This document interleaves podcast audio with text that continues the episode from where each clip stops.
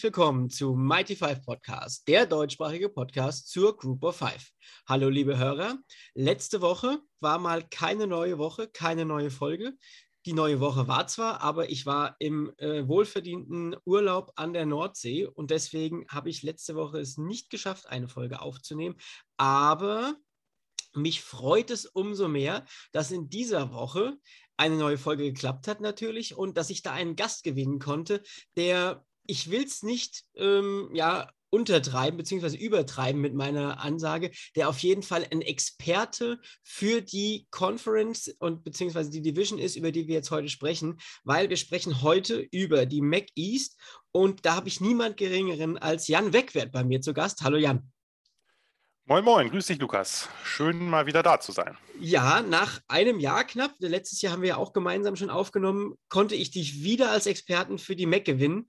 Ähm, ja, und mich freut es riesig, dass du da bist. Ich glaube, es gibt wenige im deutschsprachigen Raum, die mit deiner Expertise zum Thema Mac mithalten können. Und da muss ich auch als äh, ja, Podcaster über die Mighty Five sagen, ich glaube, mit deinem Wissen über die Mac kann ich auch noch nicht mithalten. Und deswegen bin ich wahnsinnig froh, dass ich dich heute hier haben kann.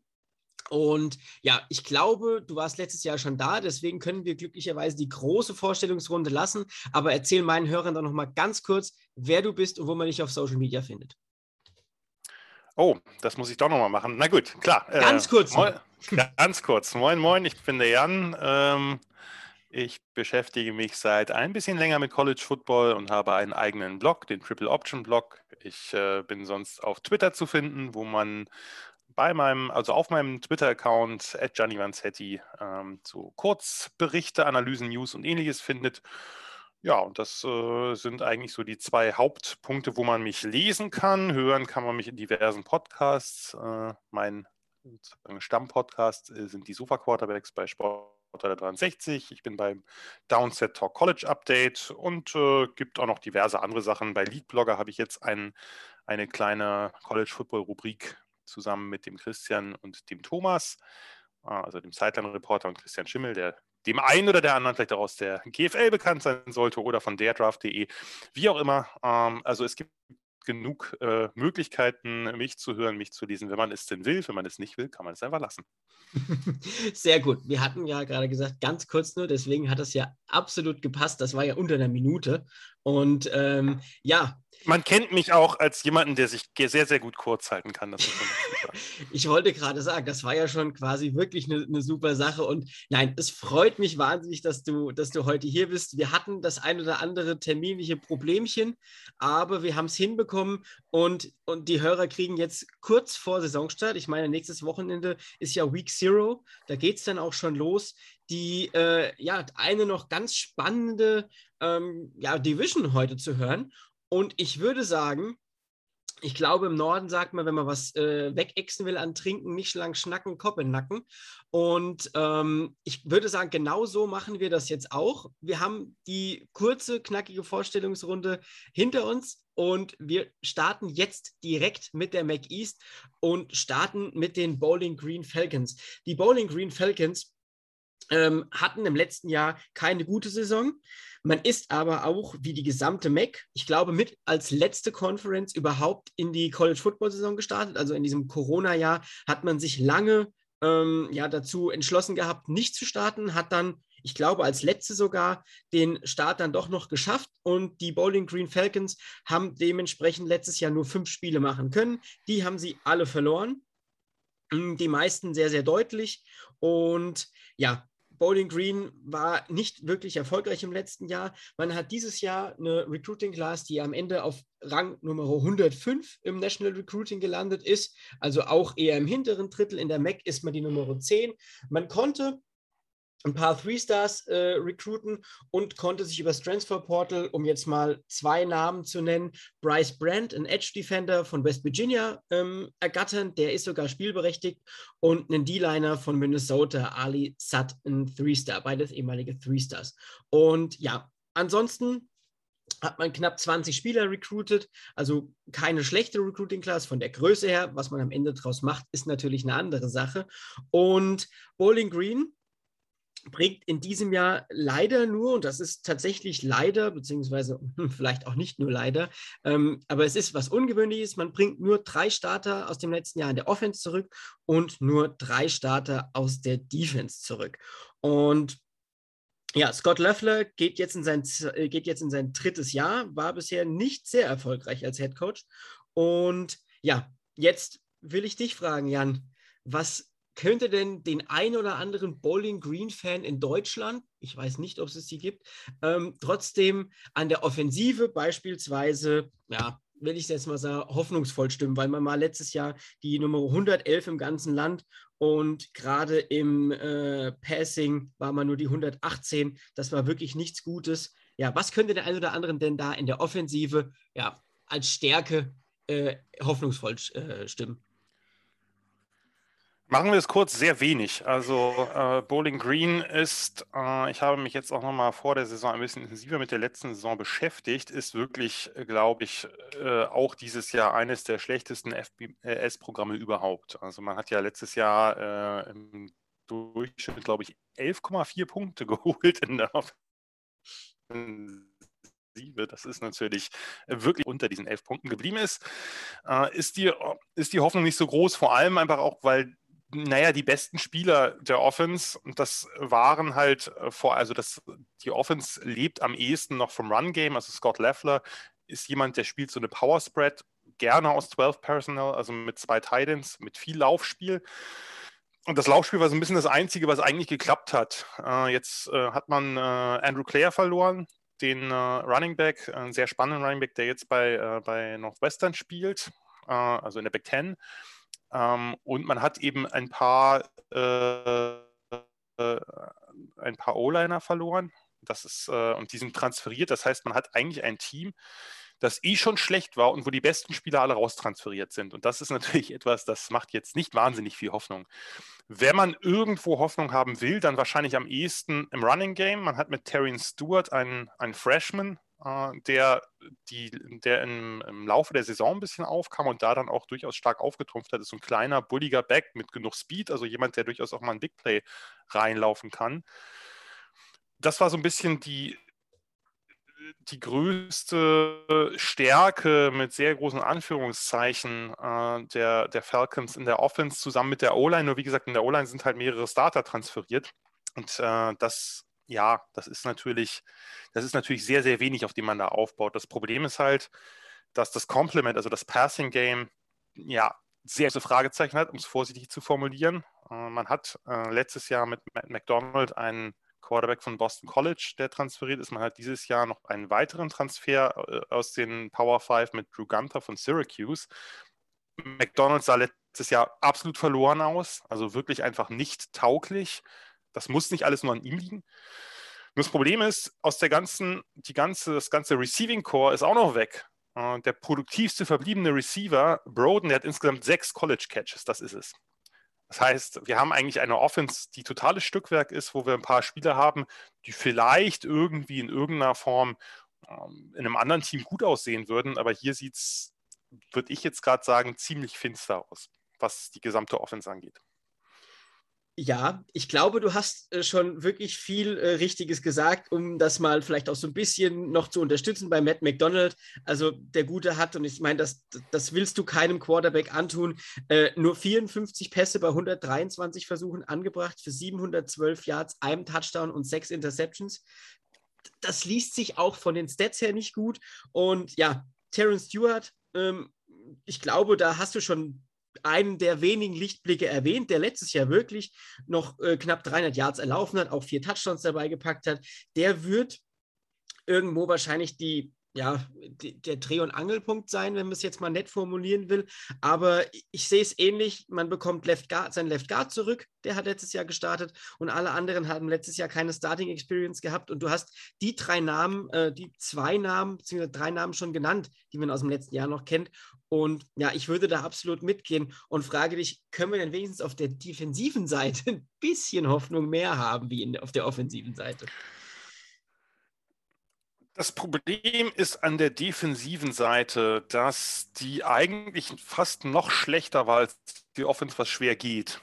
Ähm, und zwar das große Problem war die, war die Run-Defense. Ähm, die war im Jahr davor, also 2019, schon grotesk schlecht. Und man hat gedacht, eigentlich schlechter geht es nicht mehr. Na, geht doch. Also 310 Rushing Yards pro Partie durchschnittlich abzugeben. 310. Äh, das ist, ist gar nicht vorstellbar eigentlich. Ne? Also das heißt, äh, naja, also dadurch war die Pass-Defense statistisch gar nicht so schlecht, weil wer will denn dann passen? Musste ja nicht. Ist wirklich eine totale Vollkatastrophe gewesen. Äh, da gibt es jetzt eine Änderung. Ähm, der große Name Brian Van Gorder, äh, war ja äh, DC oder bei den Atlanta Falcons, bei Auburn, bei Louisville, der hat nichts gebracht. Und jetzt hat man einen neuen DC mit Eric Lewis. Ja, und hier haben wir dasselbe Problem eigentlich wie, wie in der Offense, nämlich eine sehr, sehr schlechte Defense und die wenigen zumindest passablen Spieler transferieren raus. Man hat also Caleb Biggers, Cornerback äh, und, und äh, äh der Linebacker Colby Coleman, der ist sogar in die FCS transferiert, war Hauptsache weg aus Bowling Green, wenn man böse wäre. Äh, wir haben jetzt eine 4-3-Defense, die kann den Lauf nicht stoppen, die kann keine Turnover generieren und die hat wenig Talent im Pass Rush. Ähm, ja, äh, nur um einfach zwei Namen zu nennen, die vielleicht ein bisschen, ähm, ein bisschen äh, Hoffnung geben. Man könnte jetzt natürlich noch mehr nennen, aber ich lasse es jetzt einfach mal zwei Namen, weil es, wie gesagt, die, ich glaube, die wenigsten der, der, der, der Zuhörer werden jetzt äh, öfter ein Bowling Green Spiel sehen. Also das tun, glaube ich, auch sonst sehr wenig Leute. Aber ähm, die zwei Spieler, die vielleicht am, wenig, am meisten Hoffnung machen, ist der, äh, Darren Anders, der, der Linebacker, der Mittellinebacker, der ist relativ kräftig, ist jetzt ein bisschen anders heißt, aber das ist so, denke ich, noch der beste Spieler der Front, neben eben dem, äh, dem Coleman gewesen, der jetzt transferiert ist. Das Problem ist halt, der, der Tackle zwar halbwegs gut, aber wenn du eine Line vor dir hast, die sich problemlos durch die Gegend schieben lässt, dann kannst du als Mittellinebacker, auch wenn du eben eigentlich auf den, auf den Run angesetzt bist, auch nicht so viel machen. Und der andere ist ähm, als Jordan Anderson, der Safety, das ist, äh, das wäre jetzt vielleicht sogar der Spieler, wo ich sagen würde, der ist der beste Spieler dieser Defense. Das muss nicht unbedingt super viel heißen. Ähm, aber das, die, die, ja, die Secondary hat so ein bisschen so ein Incomplete Grade. Die haben nicht viel Yards abgegeben, aber man weiß auch nicht, wie gut die sind, weil sich hier natürlich erst zeigen müsste, äh, können die auch äh, den, den Pass stoppen, wenn der Lauf abgeklemmt wird. Und da der Lauf nie abgeklemmt worden ist, musste ja keiner passen. Von daher, ähm, ja, gibt, gibt insgesamt wenig Hoffnung gerade für dieses Team und, und äh, Leffler ist halt jetzt im dritten Jahr. Ähm, das, man darf nicht vergessen, dass, dass die Falcons halt vor nicht allzu langer Zeit noch eines der besten äh, McEast-Teams waren, äh, unter Dave Clawson, unter Dino Babers, also zwei Coaches, die dann auch hochgegangen äh, sind in den Rankings sozusagen in eben die Power 5-Programme. Ähm, ja, und jetzt sind die halt wirklich einfach eines der schlechtesten, schlechtesten Programme der FBS, das muss man so deutlich sagen. Ähm, ja, wenig, wenig Hoffnung. Wenn es irgendwo Hoffnung gibt, die letzte Recruiting-Klasse, die 2020er, die war äh, ziemlich gut von Leffler, überraschend gut. Das war die zweitbeste der MAC. Nur letztlich sind natürlich bei diesen Recruiting-Klassen von Power. Ja. Äh, von, Mid-Majors sind natürlich jetzt dann darum, von daher ähm, waren, äh, ist es äh, sozusagen vielleicht nicht so aussagekräftig. Ja, also du hast es gerade eben ganz am Anfang deiner Ausführung gesagt. Ähm, was, was das noch unterstreicht, letztes Jahr haben 96 Prozent aller äh, äh, aller Trips von gegnerischen Offensiven, die in die Red Zone gekommen sind, also in den 20-Yards-Bereich, zu Punkten geführt und 76 davon sogar zu Touchdowns. Also das ist schon übel, um das nochmal zu unterstreichen, was du gesagt hast. Und ja, ich würde sagen, mehr müssen wir darüber gar nicht sagen. Und wenn wir mal auf den 21er Spielplan gucken, wo siehst du denn vielleicht den ein oder anderen Sieg? Äh, ist schwierig. Also man hat natürlich, äh, man hat natürlich ein, ein Spiel, äh, ein Spiel mit, mit Murray State, wo man äh, sicherlich Favorit ist gegen FCS-Team. Und ich glaube, das war's. Also man kann natürlich sagen, naja, man hat Akron zu Hause, aber bei Akron, wir kommen da gleich drauf, äh, sehe ich doch ein paar mehr kleinere Verbesserungen als bei Bowling Green. Das ist, kann natürlich sein, dass, dass das äh, ja so ein äh, ein Kellerduell auf niedrigem Niveau ist, äh, wo dann vielleicht doch auch äh, die Falcons gewinnen können. Aber ich sehe ehrlich gesagt aktuell wirklich nur einen Sieg. Gut, äh, ich ja, würde dir da gar nicht großartig widersprechen nach aktuellem Stand. Wir werden ja nachher noch mal kurz unsere, äh, unsere Rankings des finalen, äh, des finalen Standings dann haben. Aber ja, wer dir jetzt zugehört hat und meine Unterstreichung von den Sachen eigentlich nur weiß, dass Bowling Green nicht auf Platz 1 in der Mac East landen wird, nachher in unseren Tippen. Und ich würde sagen, wir haben die wichtigsten Namen genannt, die man vielleicht mal äh, gehört haben sollte, wenn es um Bowling Green geht geht. Wir haben auch über ja, Hoffnungen gesprochen bei ein, zwei Spielern, aber ja, du hast es schon alles richtig zusammengefasst. Und wir kommen weiter. Du hast sie gerade schon angesprochen, die Akron Sips. Ähm, die waren im letzten Jahr ein Stückchen erfolgreicher, will ich es jetzt mal so nennen, wie Bowling Green, weil sie haben ein Spiel gewonnen und das war gegen Bowling Green. Ähm, ansonsten ist man 1 und 5 gegangen in der MAC, also die hatten ja auch keine Out-of-Conference-Games. Von daher war das ähm, für die für die Akron Sips auch kein schönes Jahr 2020. Man hat dann noch dazu ähm, ja, die schlechteste Recruiting Class in der äh, Mac East beziehungsweise in der gesamten Mac einsammeln können, hat nur insgesamt elf Three-Star Recruits bekommen, noch sechs Two-Star Recruits und konnte sich ja übers Transfer Portal bei bei Kentucky bedienen äh, mit Nikolas Ogneovic einen Tight End holen und zwei Spieler von den Michigan State Spartans, einen Linebacker und einen Running Back hat man da noch bekommen. Und ja, im Gegensatz zu Bowling Green bekommt man aber wenigstens ein paar Starter mehr zurück. Also sind nicht alle wegtransferiert und man bekommt acht Starter in der Offense und acht Starter in der Defense zurück. Und sag mir doch mal über die Offense, wo siehst du deine Stärke? Ja, das ist ein bisschen schwierig. Die, die Stärke, ich mache das nicht, weil ich irgendwie grundsätzlich äh, Running Backs spannend finde. Die Stärke wäre eigentlich auch hier das, äh, der Running Back Room gewesen, vor allem wegen Tion Dollar, der letztes Jahr, also ein Juco-Transfer, der letztes Jahr wirklich, wirklich begeistert hat. Also mich begeistert hat, ein, ein kompakter Runner mit gutem Burst, gutem Speed, aber auch so ein bisschen so ein Weaver in Traffic.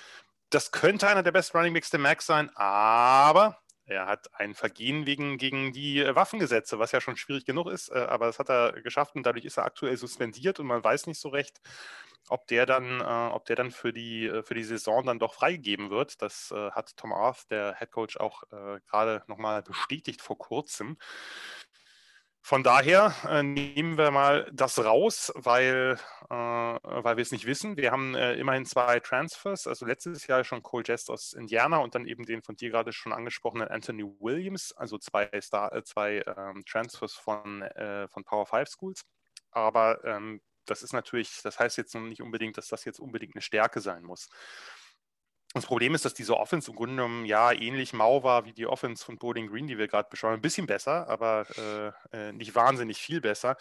Äh, ja, wenn man jetzt irgendwie eine Stärke nennen würde, äh, denke ich, dass, dass zwei, äh, zwei Positionen in Frage kommen. Der Quarterback, weil Cato Nelson halt, der ist der ewige Cato Nelson, der spielt da schon eine ganze Weile. Der hat letztes Jahr nicht gespielt, darf jetzt wieder ran.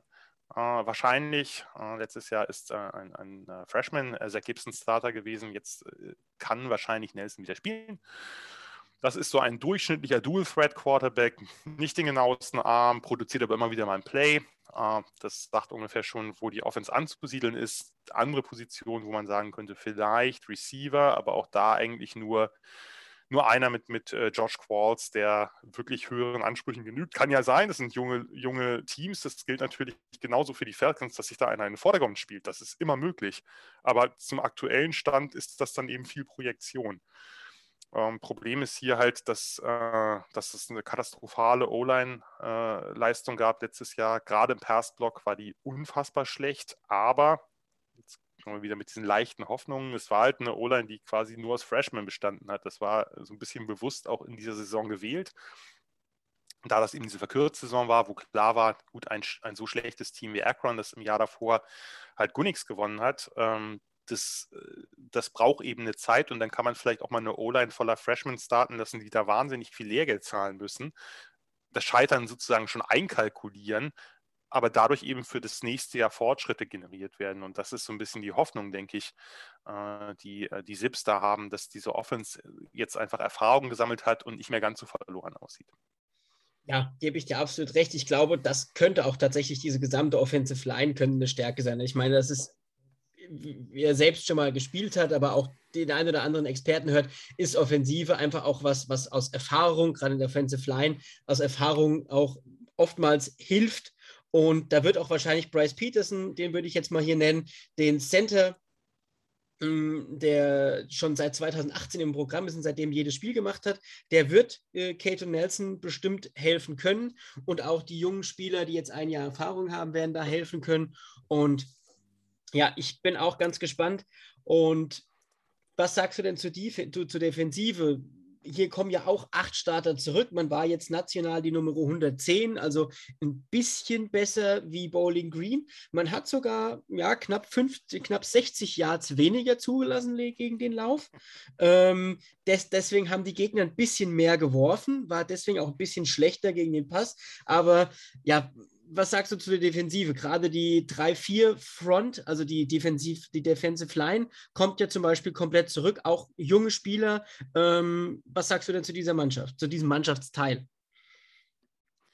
Das Problem ist, wir haben das nachher noch bei einem anderen Team auf höherem Niveau. Das Problem ist, dass diese 3-4 Defenses in der MAC oft äh, sehr leicht sind, äh, sehr wenig Beef haben und äh, da rennt dir halt jedes halbwegs talentierte Team in die Hütte ein. Und das ist so ein bisschen auch das Problem der Sips gewesen. Die Defense hat halt 250, fast 250 Rush Yards abgegeben. Das ist natürlich jetzt deutlich weniger als Bowling Green, aber das ist ja, trotzdem sehr, sehr schlecht und auch eines der schlechtesten Teams äh, des Landes. Nur, wie gesagt, wir dürfen die Bowling Green Falcons äh, nicht als, als Maßstab für irgendwas nehmen das ist das ein bisschen das Problem, dass diese Dreierfront einfach zu wenig Beef hat. Dass, wenn, wenn du irgendwo eine, eine Position hast, die, ähm, die so ein bisschen äh, überdurchschnittlich besetzt ist, denke ich, ist das, ist das bei den Linebackern zu finden. Also in dieser Linebacker-Crew, dieser Vierer, da hat man zwei Spieler, die, die spannend sind. Der eine, Babas Aslanian, ist halt ein ja, sehr spezieller Spieler. Er ist sehr klein, er hat eigentlich so eine Safety-Maße, ein bisschen kompaktere Safety-Maße, aber ein unglaubliches Herz. Er ist tough, er ist instinktiv, er ist überall zu finden, er ist ein starker Blitzer, er ist, hat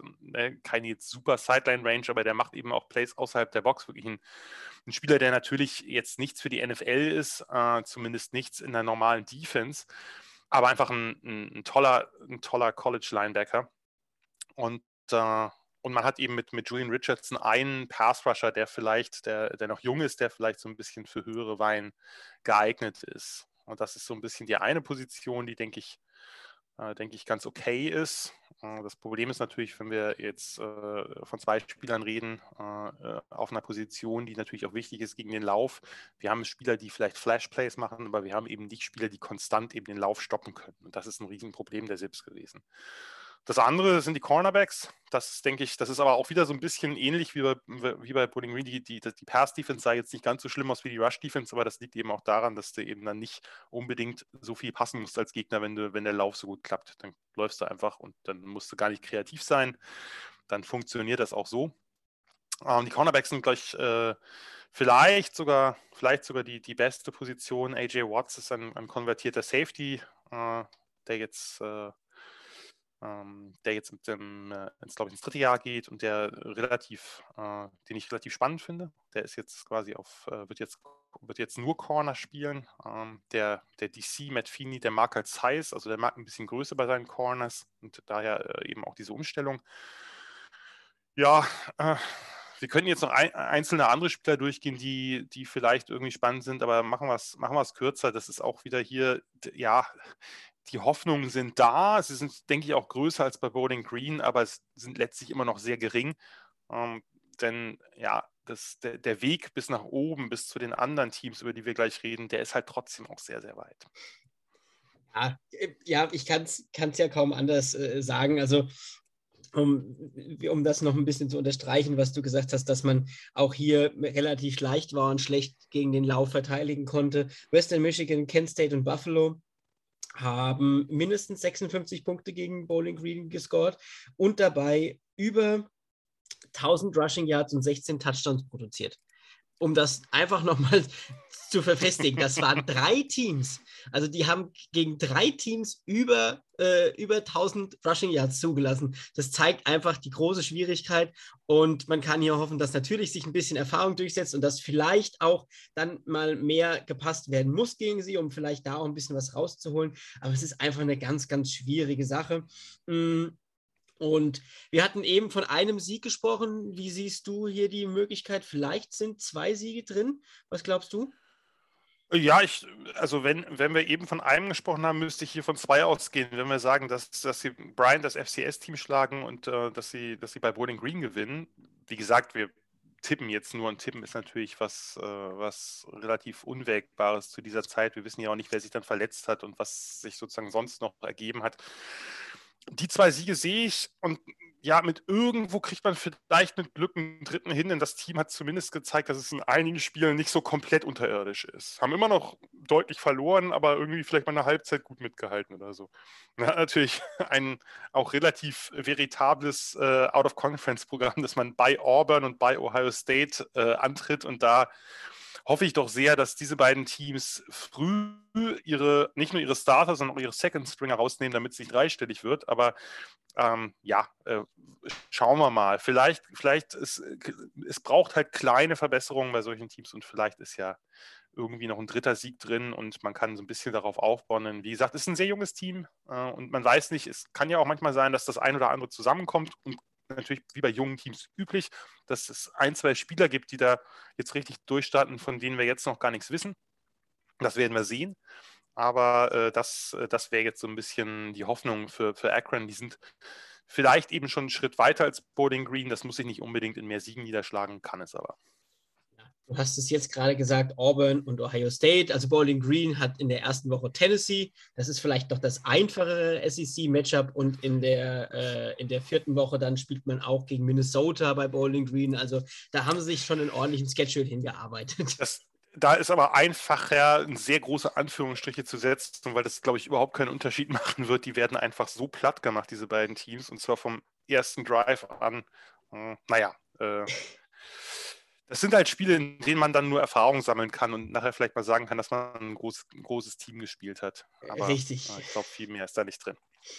Gut, ich würde sagen, wir machen dann auch weiter. Wir haben jetzt ja trotzdem äh, einige, vielleicht auch Namen, aber auch den einen oder anderen mal Interess interessierter gemacht an diesen zwei Teams. Und wir machen bei Miami, Ohio, den Miami Redhawks weiter. Also das ist nicht das Miami in Florida, sondern das Miami in Ohio. Mm. Und die Redhawks hatten im letzten Jahr ja nicht viele Spiele, dann doch ganze drei. ähm, Schön gesagt. Man, man war tatsächlich dann dafür relativ erfolgreich. Äh, man hat zwei von drei Spielen gewonnen. Man hat gegen Ball State gewinnen können in, am 4. November. Man hat am 28. November gegen Akron gewinnen können und hat ein Spiel gegen Buffalo verloren. Also alles äh, prinzipiell in Ordnung. Man ist positiv aus der Saison herausgegangen. Natürlich ist das ähm, ja fast nicht wertbar, diese drei Spiele. Mm, man konnte eigentlich relativ gut recruiten. Man ist die Nummer 3 in der, äh, in der MAC. Man hat 19 Three-Star-Recruits an Land ziehen können und dazu noch einen Transfer ähm, Keon Moose, ein Running Back, ähm, äh, der jetzt sogar spielberechtigt ist direkt. Aber ja, prinzipiell erstmal keine schlechte Recruiting-Class für die Mac. Ich denke, das können wir schon mal so sagen. Wir hatten im Vorgespräch ja schon gesagt, am Ende ist das in diesen Bereichen, wo wir uns befinden, immer so ein bisschen würfeln, ob jetzt der eine Three-Star, der eine 0, 7,9 Wertung und der andere Two-Star, der eine 0,7801 Wertung hat, ob das jetzt wirklich ein großer Unterschied ist, aber man hat äh, für die für, im, im Mac-Vergleich konnte man relativ gut recruiten, hat auch viele Recruits an Land gezogen. Das war auch, äh, ist auch immer schon ja immer abhängig natürlich, wie viele Scholarships man noch frei hat, aber die sind jetzt da. Man bekommt sechs Starter in der Offense zurück, man bekommt neun Starter in der Defense zurück. In der Defense jetzt äh, ist das, das witzige Umgekehrte, war man gegen den Lauf gut und gegen den Pass dafür schlechter. Und in der Offense war man überall so ungefähr im Mittelfeld. Im FBS-Bereich ist natürlich auch ja, bei drei Spielen relativ unaussagekräftig das Ganze. Und wo siehst du denn die großen Stärken in der Offense? Ich meine, wir bekommen hier wenigstens schon mal den Starting Quarterback Brad Gabbard aus dem letzten Jahr zurück. Genau, also man muss dazu sagen, dass Miami, Ohio ein sehr, sagen wir mal, jetzt nicht unbedingt sehr attraktiv anzuschauendes Team ist in der Offense, ein sehr opportunistisches Team äh, auf beiden Seiten. Also das ist oft so, dass man denkt, naja, wie haben die eigentlich dieses Spiel schon wieder gewonnen? Und die haben eine zumindest durchschnittlich bis überdurchschnittliche Bilanz in den letzten Jahren gehabt. aber so richtig erklärbar ist es ist es nicht unbedingt. Also die Offense sieht, wie gesagt, nicht besonders schön aus. Das ist so eine ja, so eine Spread-Offense, die eigentlich über den Lauf kommt und ab und zu tiefe Schüsse nehmen soll. Das ist grundsätzlich, klingt das ja ganz nett, aber das Problem ist, dass man eigentlich seit Jahren, da komme ich gleich zu den Schwächen, seit vielen Jahren daran krankt, ein vernünftiges Laufspiel zu haben. Du hast gesagt, Brad Gabbard, äh, nebenbei für diejenigen, die ihn nicht kennen, das ist der kleine Bruder von Blaine Gabbard, dem Missouri Quarterback, der jetzt ja Backup von Tom Brady ist bei den Tampa Bay Buccaneers. Ähm, Brad Gabbard ist ein solider Quarterback. Man hat mit AJ Mayer auch einen, einen vernünftigen Backup. Das ist, denke ich, jetzt keine große Schwäche. Ähm, die ja, größte Stärke in der Offense ist schwierig zu sagen. Letztlich kann man sich vielleicht auf allgemein das Receiving Core einigen, aber das ist jetzt auch nur eine äh, Stärke in Anführungsstrichen, weil diese Offense Units alle relativ durchschnittlich sind. Also da hat man mit Jack Sorensen einen sehr sehr guten Receiver, einen Receiver, der gute Routen läuft, der sehr, sehr sichere Hände hat, der nicht nur ein Possession-Guy ist, der hat sich äh, da weiterentwickelt auch ein bisschen. Äh, dass er eben auch das ein oder andere Big Play oder auch mal tief gehen kann. Ähm, seine Receiver-Kollegen sind jetzt nicht übermäßig prominent. Das sind halt kleine Speedster, die halt wirklich viel, äh, also die tief gehen sollen. Das jetzt im letzten Jahr, du hast es gesagt, drei Spiele, da sollte man jetzt vielleicht nicht zu äh, viel draus, draus ziehen. die müssen sich steigern. Ähm, man hat mit, man, der Titan kommt zurück, Andrew Homer, das ist ein guter Titan, das ist einer der besseren oder besten Titans der Mac. Das ist vielleicht noch am ehesten so, dass ja die Unit, aber auch eigentlich da mit vielen Fragezeichen besetzt, die, ähm, die irgendwie stark ist. Das Problem ist seit vielen, vielen Jahren, dass man keine vernünftigen Running Backs hat. Und das ist eigentlich ein, gerade in so einer äh, Conference wie der MAC nicht so schwer, einfach sich einen, einen halbwegs vernünftigen Runner zu ziehen. Aber die Miami Redhawks, die scheitern da eigentlich seit sehr vielen Jahren dran. Und ähm, immerhin kriegt man jetzt seine beiden Runner, die letztes Jahr, also die Starter des vorletzten Jahres, wo äh, Miami ja ziemlich überraschend eben die MAC gewonnen hat, die kriegt man zurück. Bester und Shelton, das sind jetzt aber auch keine besonderen, besonderen Runner, die irgendwie, man jetzt sagt, oh krass, die, äh, die muss man besonders irgendwie in irgendeiner Form, gegen die muss man schemen defensiv. Ja, und das, die O-Line war okay, aber da verliert man jetzt mit Abstand die beiden besten Spieler. Äh, Tommy Doyle in die NFL und, und Danny Godlewski, der Center. Äh, Doyle ist, glaube ich, zu den Bills, wenn ich jetzt nicht ganz mich irre, aber das kann auch sein, dass der irgendwo anders hin ist. Äh, und Godlewski, der, der Center, transferiert zu Okie State. Das heißt, man hat da eben auch die großen Fragezeichen. Das, der Run-Block war eh nicht so gut. Von daher, diese Offense ist nichts, was, was irgendwie besonders spektakulär ist. Die machen ihren Job. Die machen ihren Job meistens auch relativ fehlerlos, aber viel mehr ist es nicht. Man man ist eigentlich, wie gesagt, eher opportunistisch und das meiste läuft dann schon eher über die Defense. Uh, ich habe es gerade schnell nachgeguckt. In der fünften Runde ist er zu den Bills gegangen, Tommy Doyle. Mm, ja, also alles, äh, alles richtig aus dem, aus dem Kopf gewusst. Ähm, noch zwei Namen würde ich vielleicht nennen und die unterstreichen auch das, was du gerade gesagt hast mit diesem, die nehmen tiefe Shots dann quasi. Einmal James Burns, ähm, ein äh, Wide Receiver, der als Freshman 2019 25,3 Yards pro Reception gefangen hat, quasi. Also das zeigt einfach, wie tief diese, ähm, wie tief diese Receiver angespielt werden. Und weil er wahrscheinlich auch zum All-Name-Team gehören muss, ist Mac Hippenhammer, äh, der Penn State Transfer, ein Athlet, der Wide Receiver spielen soll, da finde ich einfach den Namen so schön, dass ich ihn jetzt mal nennen musste. Das kann man einfach. Ja, den habe ich mir gerade verkniffen aus genau dem Grund, weil ich ihn im Preview dann genau bewerbe. Genau, Mac Himpenheimer ist ein, also ein Penn State Transfer, der da auch ein paar bisschen Spielzeit bekommen hat.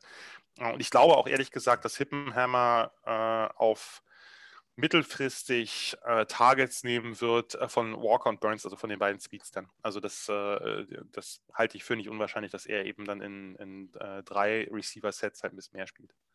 Genau, perfekt. Und ja, du hast schon so ein bisschen durchgehen lassen. Du siehst mehr, ja, Positives bei der Defensive. Hier bekommt man gerade in der Front tatsächlich einen Großteil seiner Spieler zurück. Man spielt eine 4-2-5 ähm, Defensive, also mit, äh, mit einer Vierer Front, zwei Linebackern und einem Fünfer, fünf Personen Backfield. Und die, ja, die 4-2 kommt quasi geschlossen zurück aus dem letzten Jahr. In der, äh, Im hinteren Bereich gibt es ein, zwei neue Spieler. Wo siehst du die großen Stärken in dieser Defensive? Die großen Stärken, also die, die, erste große Stärke ist auf jeden Fall der Pass Rush. Das ist eine Defense, die insgesamt, also das ist eine 4-2-5, aber eine 4-2-5, die insgesamt ähm, ähm, so spielt, dass sie vorne sehr viel Druck äh, generieren möchte, dass sie sehr viel blitzt, dass sie blitzt mit den Linebackers, dass sie blitzt mit den Defensive Backs auch gerne mal und hinten spielen sie dagegen eine relativ vorsichtige Zone Coverage, gerne auch mal Cover 4. Ähm, das heißt, sie geben damit Yards ab, äh, auch immer relativ viel. Ich fand die äh, übrigens im, in, der, in der vergangenen äh, Saison, muss ich sagen, fand ich den äh, fand ich den Pass jetzt nicht wesentlich besser in der Defense als den Run, aber das ist äh, sicherlich Geschmackssache. Das, äh, sie geben halt relativ viel Yards ab, aber sie produzieren halt auch relativ viele Big Plays. Das heißt, Plays halt behind the line of scrimmage, Plays mit Turnovers. Äh, das ist so ein bisschen so eine, äh, so eine Defense, die jetzt nicht Band, Butt und Break spielt, aber die eben hinten etwas vorsichtiger agiert und vorne dafür volle Lodde. Und ähm, ja, da haben sie halt ein paar spannende Passwasher. Cameron Butler äh, war 2019 schon, ja, hat einen super gefährlichen Outside Pass Rush, ähm, ist aber auch gegen den Lauf nicht schlecht. Das ist so der eine, der, den man da auf jeden Fall nennen muss. Eine andere Geschichte, die muss ich jetzt einfach, weil sie so witzig ist, erwähnen, ist Dominic Robinson. Dominic Robinson war die ersten Jahre ein großer, kräftiger Receiver mit einem Red Hawks typischen Schnitt von über 20 Yards pro Catch. Ich habe es genannt, die äh, gehen halt äh, gerne deep der ist in der letzten Offseason auf Defensive End umgesattelt. Das ist ja durchaus eher selten, also dass man von Receiver auf End geht und hat in den drei Spielen jetzt 2021 zwei Sacks gesammelt und soll jetzt auch wieder in der Rotation und vielleicht sogar Starter werden. Ähm, das heißt, da hat man, da hat man noch ein paar mehr Spieler äh, jetzt äh, also bei den, bei den Pass Rushers. Ähm, da hat man ordentlich Depth, da hat man Talent, da hat man ungewöhnliche Spielertypen. Das ist, glaube ich, eine, eine Position, die man da beachten müsste aber auch, du hast es gesagt, zwei Linebackers, ähm, die sind beide spannend. Also man hat Ryan McWood in der Mitte, das ist eine absolute Tackle-Maschine, der ist überall zu finden, der lässt kaum einen Ballträger an sich vorbei und dann hat man außen Ivan Pace, das ist eigentlich ein Pass-Rusher. Der war vor zwei Jahren, hat er auch noch Pass-Rush gespielt als Specialist. Und jetzt spielt er halt Outside Linebacker, wird natürlich entsprechend gern zum Blitzen geschickt. Also diese Truppe äh, ist halt, äh, wie gesagt, ähm, die will vorne halt Druck machen und dann hat man eben, gerade wenn man eine Base Nickel spielt, äh, noch die Möglichkeit, eben den einen Linebacker dazu zu schicken. Das ist natürlich, das, ist, das gibt einem natürlich Möglichkeiten. Das ist natürlich auch riskant, ist klar. Das heißt, von daher ist es vielleicht auch ganz sinnvoll, dass man hinten etwas vorsichtiger spielt und jetzt nicht, sagen wir mal, Pressman. Aber gut, ähm, du hast gesagt, äh, oder du hast es ja gerade schon angesprochen, dass hinten ein paar Spieler nicht zurückkommen in der Secondary. Und das ist so ein bisschen das Problem. Also man hat auf Cornerback einfach ein großes Problem. Das ist letztes Jahr schon eine Problemstelle gewesen. Dann hat man Manny Rugamba verloren. Der ist ähm, ein Iowa-Spieler gewesen, Iowa-Transfer, der jetzt äh, bei den Browns, glaube ich, ist und sich da versucht. Ähm, das heißt, man hat auf, auf Corner einfach nicht genügend Depth und nicht genügend Spieler. Da muss, halt, muss man halt gucken, wer sich da als Starter rauskristallisiert und vor allem, wie gut er dann ist. Dagegen hat man auf Safety halt einen wirklich, wirklich guten Spieler und auch einen ungewöhnlichen Spieler mit Sterling Weatherford. Den bewerbe ich auf meinem Blog seit schon ein bisschen länger. Ähm, das ist ein, ein, Safety, der eher Linebacker-Maße hat, also äh, wirklich oder Camp Chancellor-Maße oder wie auch immer. Aber der ist gerade für die Zone, die sie spielen, ist der gar nicht so schlecht. Der ist fluide, der ist ein starker Tackler, der kann auch Centerfield mal spielen, hat jetzt natürlich nicht die super Range à la Malik Hooker oder so, aber das ist schon okay. Äh, aber das Problem ist eben die, äh, die Außen. Also die Outside Corners, da muss was gemacht werden. Da müssen die Spieler auch absteppen, die jetzt da sind. Ähm, denn sonst wird man da, denke ich, äh, angreifbar bleiben. Gerade wäre ja schade, wenn man eigentlich vorne auch so aggressiv ist, wenn man außen dann so offen ist. Aber grundsätzlich ist das einfach eine der besseren Defenses die wir heute vorstellen werden. Ja, äh, bin ich absolut bei dir. Äh, ich glaube auch sein Partner Mike Brown, der Senior, der ist auch erfahrener Safety, der da, der da hinten mit ihm zusammen spielt. Also ich glaube, das ist nochmal ein Name, den man vielleicht nennen könnte. Dieses der Safety. -Duo. Hat so seine Probleme gehabt. Genau, der hat letztes Jahr echt auch seine Probleme gehabt, äh, äh, überraschenderweise. Ähm, aber grundsätzlich natürlich klar, als, als erfahrener Spieler äh, ist er natürlich solide. Nur der hat, ähm, der war im Tackling auch gerade überraschend schlecht, obwohl der sonst ein Big Hitter ist. Ja, zwei, ja, wir, wir haben es ja schon angesprochen, drei Spiele, dann kann man vielleicht mal den einen Tag falsch aufgestanden sein, das kommt auch mal vor und beim anderen, ähm, ja, war es dann irgendwas anderes und schon hat man zwei von drei schlecht und ja, schwierig dann diesen Sachen. Das Aber ich, ich glaube, du hast es schon ganz gut gesagt. Also wir haben eben schon viele schon zwei Teams besprochen, wo wir eher negativ waren. Jetzt wurde, die, ähm, wurde der, der, der, das Gespräch ja schon etwas positiver.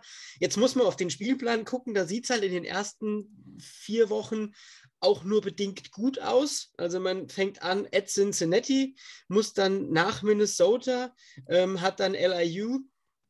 Mm, das ist dann, glaube ich, FCS und dann ja. muss man zum Abschluss noch at Army spielen. Also man hat in den ersten vier Wochen vier Auswärtsspiele um, ähm, und danach. Drei, glaube ich. Äh, Entschuldigung, drei ja, Auswärtsspiele und ein FCS-Spiel, so war, äh, war, war ich gerade falsch. Also das FCS-Spiel ist zu Hause, aber die drei schweren äh, Gegner, ich hätte jetzt fast Power 5 gesagt, aber Army spielt ja in der Mighty 5, aber Cincinnati äh, auch und Minnesota aber aus der ja. Power 5. Aber man spielt ja mit Cincinnati jetzt auch nicht irgendein Team aus der, ähm, aus der AAC ich glaube, wir sind uns einig, wahrscheinlich werden es mehr wie drei Siege. Glaubst du, es könnten sogar ein paar mehr wie drei Siege werden? Insgesamt? Ja, also nee, in der, insgesamt, aber auch in der MAC. Ja, also ich glaube schon, dass es mehr als drei Siege. Also Miami äh, halte ich für ein bisschen schlechter als die Teams, über die wir gleich reden. Auf dem Papier, wie gesagt, kann sich viel ändern. Es reichen ja zwei Key-Verletzungen bei irgendeinem Team und dann sieht es plötzlich ganz anders aus. Nein, ich gehe schon von, ich gehe schon von, von mehr als äh, insgesamt von mehr als drei Siegen aus. Man hat eben wie alle Teams der Mac East eben die beiden Kellerkinder. Ähm, man hat natürlich äh, den, den, äh, den FCS-Gegner. Bei Army weiß man natürlich immer nicht. Das ist, äh, hängt sehr, sehr stark auch immer von der Eingespieltheit bei den Academies ab. Und ansonsten, man ist nicht, man ist sicherlich äh, kein großer Außenseiter gegen Eastern Michigan. Man hat Central Michigan, die ein bisschen eine Wundertüte sind. Also da, da kann sich, das kann in die eine oder andere Richtung gehen. Das kann natürlich ein negativer Rekord werden, aber muss es nicht. Also die werden irgendwo um, einen, um eine Bowl-Teilnahme mitspielen. Ob sich dann nachher ausgeht oder nicht, wird man sehen. Ja, ich glaube, man hat jetzt auch wieder gehört, deutlich ähm, ja, positiver. Und wir machen weiter. Ja. Definitiv. Wir machen weiter in Ohio jetzt aber einfach nur bei den Ohio Bobcats. Die Ohio Bobcats mh, hm, hatten dann auch nur drei Spiele letztes Jahr, haben davon zwei gewonnen, gegen Akron und gegen Bowling Green. Die beiden Namen haben wir ja schon mal gehört, also das ist jetzt kein Sieg, auf dem man sich unbedingt ausruhen muss und hat im ersten Spiel mit drei Punkten gegen Central Michigan verloren. Mm, die Miami Bobcats haben im National Recruiting Ranking die Platz 101. In der MAC sind sie äh, Neunter. Man konnte 19 Recruits signen. Davon sind es 14 Three-Stars und man hat einen Transfer mit TJ Jackson von Virginia Tech, einen Offensive Tackle, äh, an Land ziehen können. Ähm, ja, also prinzipiell ist man da, wo viele andere Teams der MAC sind, äh, was das Recruiting angeht. Man bekommt in der Offensive sieben Spieler zurück, man bekommt in der Defensive sieben Spieler zurück. Man war letztes Jahr offensiv gerade im Lauf wirklich gut. Da war man auch wieder in diesen drei Spielen natürlich, aber man war trotzdem 18. in der ganzen Nation. Man hat 216 Yards. Ich glaube, dieser Wert ist vielleicht ein bisschen besser auszudrücken, aufs Papier gebracht. Und konnte seine Gegner, äh, Akron und Bowling Green, bei jeweils 10 Punkten halten und gegen Central Michigan waren es dann nur 30 Punkte, die man zugelassen hat. Also prinzipiell in Ordnung. Was sagst du? Ähm, wo liegen in der Offensive denn so die Stärken? Ja, also Ohio ist ein Team, was ich grundsätzlich noch mal ein bisschen intensiver als einige andere MAC-Teams verfolge, was lange Zeit eben an Frank Sodich lag, dem Head Coach, weil der eben äh, Nebraska-Roots hat und ich den als äh, Nebraska-Coach auch noch kennengelernt habe, also als Head Coach, erst als äh, quasi OC, aber eigentlich nur äh, Running Backs Coach, dann eben später als Head Coach, als Nachfolger von Tom Osborne. Und der ist ja dann, nach, nachdem er da geschasst wurde, ein bisschen kontrovers auch geschasst wurde, ist er dann zu Ohio und hat da ja dann jetzt ja, eine, eine lange Zeit geprägt ist, äh, ist ähm, derjenige Coach in der MAC gewesen mit den meisten Siegen, hat allerdings nie die MAC gewonnen, äh, immer wieder knapp gescheitert, oft knapp gescheitert, auch schon bevor dem Championship Game. Der hat jetzt aufgrund von, er ist auch sehr alt gewesen, äh, aufgrund von ähm, gesundheitlichen Problemen, ich glaube, es war was mit dem Herzen, hat er dann seinen Rücktritt bekannt gegeben, aber grundsätzlich bleibt sonst alles beim Alten. Der hat halt eine alte Truppe gehabt von erfahrenen Coaches und Tim Albin, also sein Nachfolger, ist halt sein ja, 16 Jahre war der sein OC, also der kennt äh, die Bobcats in- und auswendig. Und äh, Frank Sodisch ist eine alte, alte Nebraska-Legende, der eben genau diesen Style, also oder äh, einen etwas adaptierten Style, aber genau diesen Style von O-Line, Running, äh, Ball Control halt verinnerlicht hat. Und das ist auch etwas, was, was Ohio spielen lässt, wohlgemerkt in altem oder in alter Huskers-Tradition in einer Option Offense. Also das ist so eine, eine Spread Option in der sehr viel gelaufen wird, der sehr viel Zone Read, sehr viel Speed Options gespielt werden. Ich schaue sowas wahnsinnig gern zu. Also sollte jetzt nicht überraschen bei mir, aber ähm, äh, unabhängig davon ist eben das Laufspiel die große Stärke. Äh, und man hat eben in diesem Jahr zwei Runner. Also der eine ist ein ja, Borderline Mid-Major Star, die Montre Tuggle. Das ist ein, ein ähm, ja, kleiner, kompakter Runner, aber ein echter Big Play Threat mit Burst und ziemlich gutem Speed, mit gutem Gefühl für die Lücken, äh, kann auch Inside Running, also ist jetzt nicht irgendwie jemand, der immer nur außen die dicken Dinger haben will.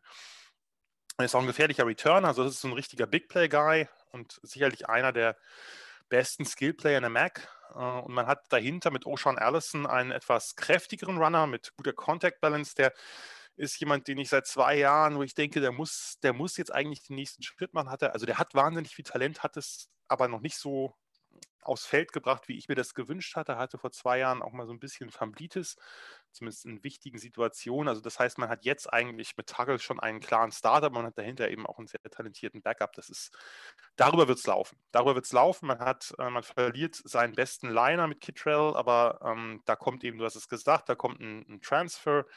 Äh, und das ist insgesamt, denke ich, eine, eine mindestens solide oder äh, jetzt mit Major-Verhältnis eine gute, gute Run-Blocking-Line. Ähm, man muss halt gucken, wie, äh, wie sich die Situation auf Quarterback ähm, entwickelt. Man hat zwei Quarterbacks, das ist, äh, und ich rechne auch damit, dass man beide spielen lässt, also auch beide in vielen Spielen spielen lässt. Curtis Rourke äh, wird der Starter sein, so vermute ich. Das ist eben einer, der ein bisschen besser als Passer ist. Der Bruder von Nathan Rook, der lange bei, bei Ohio halt gespielt hat und das Programm geprägt hat. Und Armani Rogers, ein UNLV-Transfer letztes Jahr schon, der halt, der ist ein Riesentyp, riesig groß, kräftig und ein sehr guter Runner, also auch so ein Power-Runner. Und ich ähm, nehme an, dass man, dass man Rogers auch einsetzen wird, also dass man wirklich so ein bisschen auch so zwei Quarterback-Sets äh, spielen wird, was das Ganze ja auch ein bisschen unberechenbarer macht. Ähm, man hat ein ganz gutes Receiving Core, wo allerdings mit, mit Hollywood Hooks der beste Spieler fehlt. Der ist in die FCS, der ist zu Dion Sanders gegangen. Jackson State ist ja aktuell ein beliebtes Programm für viele, äh, auch hoch, höher gerankte Spieler. Ich, ich mochte den recht gern. Man hat da immer noch ähm, zwei erfahrene Jungs oder mittlerweile erfahrene Jungs. Man hat ein sehr gutes Titan-Duo, äh, die Lurman Brothers, also zwei Zwillingsbrüder, äh, die, äh, die die Titan-Position bekleiden. Das ist alles solide, nur letztlich bei Ohio, wir können über diese Spieler lange reden. Es hängt halt davon ab, kriegen sie den Lauf etabliert. Es ist nun mal so bei Ohio, sie, brauchen, sie, sie müssen das, ansonsten funktioniert es nicht, weil sie werden es mit dem Pass allein nicht reißen. Und vor allem kriegen sie ihre blöden Turnover in irgendeiner Form reduziert. Denn äh, das ist das große Problem gewesen dass bei so schön diese Option Offenses auf aussehen, sie beruhen halt auch auf vielen Pitches und damit auf sehr, sehr genauem Timing. Und das war nicht immer da. Und dann ja, gibt es halt viele Fumbles. Und das ist etwas, was diesem Team oft genug das Genick gebrochen hat. Und das müssen sie halt äh, unbedingt, äh, unbedingt reduzieren. Und dann äh, ist das eine Offense, die oben mitspielen kann. Äh, ja, also nur mal um das, was du gerade schon äh, so schön angesprochen hast, mit äh, Armani Rogers äh, zu unterstreichen. Der hat letztes Jahr in diesen drei Spielen, die sie da gemacht haben, 114 Yards und zwei Touchdowns erlaufen als Quarterback. Also das ist klar in der Option Offense, aber trotzdem ist es halt einfach, das ist seine Stärke. Du hast es auch schon gesagt, also du gehst davon aus, dass die so eingesetzt werden und auch Rogers immer wieder auf dem Feld sein wird. Und ja, man kann ja auch vielleicht hoffen, dass eine, eine Offseason äh, beziehungsweise eine, ein Trainingcamp, was tatsächlich stattgefunden hat, ja auch diese Fumble-Problematik bei Pitches und sowas auch ja in einer gewissen, in einer gewissen Weise reduziert, einfach weil du mehr Raps hast, um das Ganze dann auch zu verinnerlichen, um auch die Abläufe zu verinnerlichen. Ich denke, dass, ja, da kann man schon von ausgehen, dass das wahrscheinlich besser wird äh, wie im letzten äh, Jahr. Wäre schön, aber das Problem ist, dass sich das bei denen echt seit so vielen Jahren zieht, dass ich irgendwie die Hoffnung aufgegeben habe. Egal wer da Quarterback ist und als, als Nathan Rourke da, da mehrere Jahre gestartet ist, dem ist das im letzten Jahr immer noch passiert. Ich habe den Eindruck, manchmal ist natürlich Quatsch, äh, aber der Eindruck erweckte sich bei mir so ein bisschen fast, dass es nicht genug trainiert wird dass, oder dass die Quarterbacks dann trotzdem immer noch careless und denken, ach, den einen Pitch, den kriege ich noch hin oder so. Das darf halt nicht passieren, weil Turnovers sind nun mal auch im College sicherlich oder vielleicht nicht ganz so schlimm wie in der NFL, weil es, aber es ist nun mal extrem wichtig, dass du die vermeidest. Äh, du hast natürlich insgesamt eine größere Streuung an qualitativen Teams. Also wenn du gegen Akron oder Boarding Greens zwei Fumbles machst, dann ist es wahrscheinlich egal, aber in vielen anderen Spielen halt nicht. Ja, auf jeden Fall. Aber man kann ja hoffen, dass es besser wird. Man kann äh, hoffen, ja. Man kann hoffen. Und jetzt kommen wir zur Defensive. Da ähm, war man auch solide im letzten Jahr, absolut, und bekommt hier auch sieben Starter zurück. Man verliert in jedem äh, in jeder defensiven Part einen Spieler oder zwei. Ähm, wo siehst du denn die Stärke im, im nächsten Jahr? Also wo siehst du, hier kann man vielleicht bei den Bobcats auf ähm, ja, gute Spieler hoffen, beziehungsweise wo werden sie, die, wo werden sie ihre Stärke haben? Das finde ich ehrlich gesagt, gar nicht so leicht. Also ich habe mir die äh, jetzt auch nochmal angeschaut und ähm, ich muss sagen, dass die, die Units sich nicht so wahnsinnig viel nehmen. Die haben alle ihre Stärken, ihre Schwächen, die sind alle irgendwie solide, die könnten alle besser sein oder mehr Impact haben. Ähm, Pass Rush war in den letzten Jahren ein Problem. Äh, da ist jetzt auch der beste Pass Rusher mit Conrad weg. Ähm, da muss man gucken, äh, ob das äh, Will Evans ist, ein, ein Rush, Pass Rush Specialist gewesen, der das, ähm, der genau diese Rolle eingenommen hat. Ob der jetzt sozusagen als dauerhafter End da auftreten wird, wird sich zeigen. Ähm, bei den Linebackern hat man, äh, verliert man den, den Mittellinebacker, der aber eh ein bisschen abgebaut hatte, Dortha. Der war äh, vor drei Jahren äh, oder also vor, vor drei Saisons war das, glaube ich, war der noch recht stark, jetzt ähm, dann eben nicht mehr so, oder fand ich zumindest. Na, mit Keith Thompson einen, einen spannenderen, ja, so ein bisschen eher so den, den Playmaker, so ein Chase and Hit Outside Linebacker. Uh, Ohio hat immer mal wieder solche Typen gehabt, die, ähm, die dann auch der ein oder andere hat es dann mal so kurz in die NFL geschafft, auch zumindest so als Backup oder Special Teamer. Das ähm, könnte jemand sein. Aber insgesamt ist das eine, eine, Defense, die jetzt nicht so den, den wahnsinnig großen Esprit verspürt. Dass dieser eine Spieler, der hat so richtig, richtig krasse Skills oder so. Das, äh, das, das kann man nicht sagen. Vielleicht am ehesten die Secondary. Ähm, aber auch da ist es so, dass einige Spieler nicht zurückkehren, dass man so einzelne gute Spieler hat und danach aber dann auch ein ziemliches, ein ziemliches Vakuum. Also weil einfach mehrere Cornerbacks nicht zurückgekehrt, zum Teil auch ein bisschen überraschend. Äh, ist ja natürlich auch eine Frage ganz allgemein, wenn man jetzt irgendwie vielleicht weiß, man schafft sich in die NFL und ähm, will jetzt noch, spielt man jetzt noch eine, was weiß ich, fünfte oder sechste Saison als Ratchet Senior oder Super Senior oder macht man dann eben doch was mit seinem Abschluss? Da gibt es ja dann auch vielleicht den einen oder anderen, der dann sagt, naja, NFL wird wahrscheinlich nichts. Ähm, ich gehe jetzt einfach einen anderen Weg. Und das, äh, das hat, glaube ich, hier eben ähm, zumindest bei ein, zwei Spielern eben auch den, den Ausschlag gegeben. Man hat mit, mit äh, Jamal Hudson einen Cover Corner, der, der ganz gut ist, der, den man auch eben, äh, ja, die man eben in Man auch einsetzen kann, was diese Defense gerne tut, wenn sie es kann. Ähm, das ist natürlich, hängt natürlich immer sehr stark von der Qualität des Cornerback-Plays ab. Und man hat mit Jaron, Ham äh, Jaron Hampton einen, einen Strong Safety, der ja eigentlich ja doch auch sehr relativ klein ist, aber so ein, so ein äh, aggressiver, äh, aggressiver DB äh, mit, mit äh, harten Tackles. Das wird wahrscheinlich so ein bisschen der Leader der, der Truppe sein. Aber wie gesagt, das Problem ist, du kannst ja gerade in der Secondary ist es halt oft verhext, da hast du zwei wirklich gute Spieler, aber das nützt dir nichts, wenn der Rest nicht passt. Das ähm, das äh, ist gerade bei den Corners, weniger bei den Safeties, da haben sie ein bisschen Tiefe, bei den Cornerbacks äh, müssten sie halt wirklich gucken, dass eben noch ein, noch ein mindestens ein zweiter, natürlich auch noch ein dritter eigentlich hinkommt, der zumindest passabel ist, weil sonst bedienst du dich halt da immer. Ja, ich glaube auch, dass das ja eine spannende Unit im Gesamten ist. Also ich habe auch mir da nochmal ein, zwei Spiele auch nochmal genauer angeguckt und ja, man muss einfach schauen, wie es in diesem Jahr wird. Aber ich glaube, wir können von den Ohio Bobcats definitiv was erwarten in der, in der MAC. Und wenn wir uns den Spielplan so angucken, natürlich spielt man in den ersten vier Wochen auch wieder einen schwierigen Spielplan. Man hat äh, zu Hause Syracuse, hat dann mit Duquesne hoffentlich habe ich es jetzt richtig ausgesprochen, äh, ein FCS-Team, dann die kommt Louisiana, dann Northwestern. Ich denke, das werden beides Spiele, die man auswärts hat und at Louisiana und at Northwestern. Das könnte auch eklig werden, aber definitiv nicht so eklig, wie das jetzt für andere Teams ist, weil man ja doch ein bisschen besser ähm, aufgestellt ist. Und ja. Äh, gerade, Lukas, gerade Louisiana könnte ein spannendes Spiel werden, wenn du zwei Offenses hast, die eben sehr stark über den Lauf kommen und natürlich auch über den Lauf des Quarterbacks ab und an. Das könnte, das könnte gerade für Leute, die jetzt vielleicht ein bisschen mehr Interesse an, am Running Game haben, äh, könnte das, und das sind ja auch beides Offenses mit kreativen Laufspiel, wenn gleich unter, ganz unterschiedlich geprägt. Das könnte ein witziges Spiel werden. Ich, natürlich ist Louisiana da der Favorit, einfach äh, weil sie natürlich die bessere Saison hatten und auch zu Hause spielen, aber das könnte was werden äh, für Leute, die sich gerne mal den ein oder anderen kreativeren Run angucken und ein paar gute Runs sehen wollen. Könnte auch ein sehr schnelles Spiel dann werden. Mit könnte auch ein sehr schnelles Spiel. Die Army Navy-Style.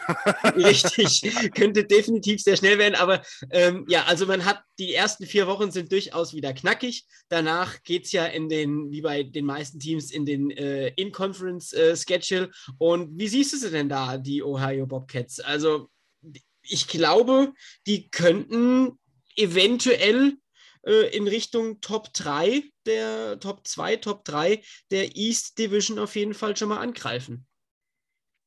Ja, da sehe ich ja auch. Ähm, da sehe ich ja auch. Ich glaube einfach aus Erfahrung, ich habe dieses Team jetzt lange intensiver verfolgt und da ist es einfach so, dass ich davon ausgehe, dass die Ohio Bobcats auch dieses Jahr nicht äh, die East gewinnen werden.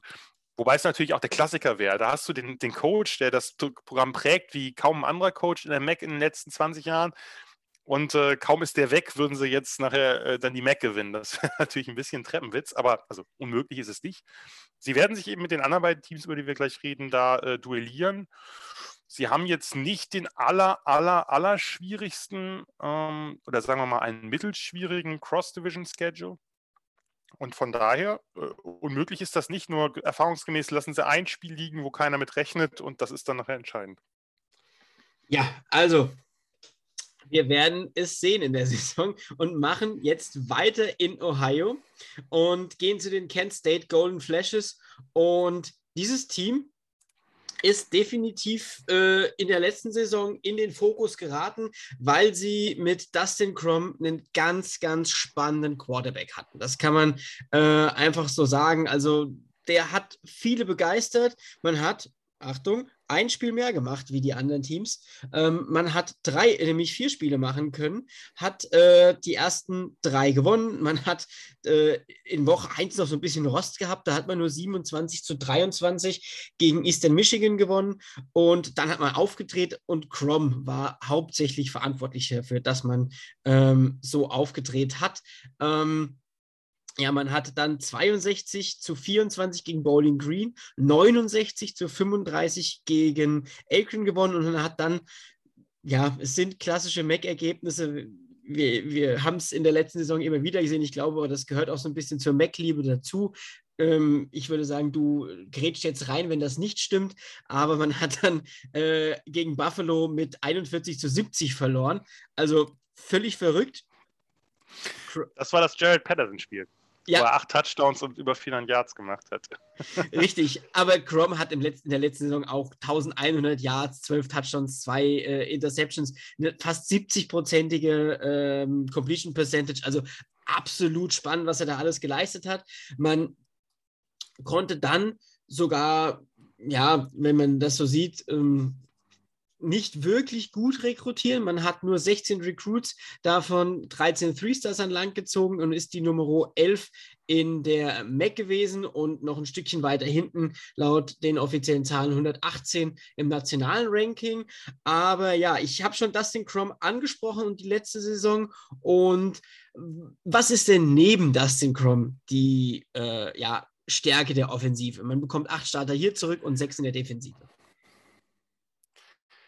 Ja, muss, ich muss jetzt trotzdem kurz auf ihn eingehen, weil ich den äh, guten Herrn seit äh, ähm, auch äh, in den Saisons davor schon ein bisschen gepusht habe. Der hat, der hat sich einfach zu einem der besten Mid-Major-Quarterbacks entwickelt und ist einfach spektakulär anzusehen. Der hat ja ursprünglich war der äh, Backup von Woody Barrett im Auburn-Transfer, der eher der Läufer war und dann ist Crum so ein bisschen eher bei Default dann reingekommen und hat einfach, der war auch schon vorher da, da hat er jetzt mittelmäßig oder okay ausgesehen, aber nicht besonders und der ist in dieser, in dieser ähm, Offense der, der Golden Flashes, dieser Flash Fast Offense von Sean Lewis, der komplett explodiert einfach. Also einfach ein, ein toller Spieler mit, mit äh, wirklich gutem Passing, auch guter, guter Technik, der die richtigen Entscheidungen trifft, der wenig Fehler macht, der sehr akkurat ist, äh, also äh, dieses Spot-Passing hat und nebenbei, und das vergisst man oft einfach, auch sehr mobil ist. Das ist einfach ein, ein wirklich, wirklich guter Runner. Der war 2019 klar der beste Läufer des Teams. Da hatten sie noch ein bisschen Probleme mit den Running Backs, die haben sie jetzt nicht mehr unbedingt.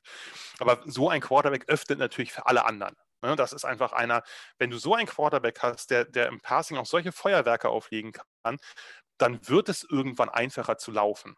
Das, das Running Game hat sich halt stark verbessert 2020.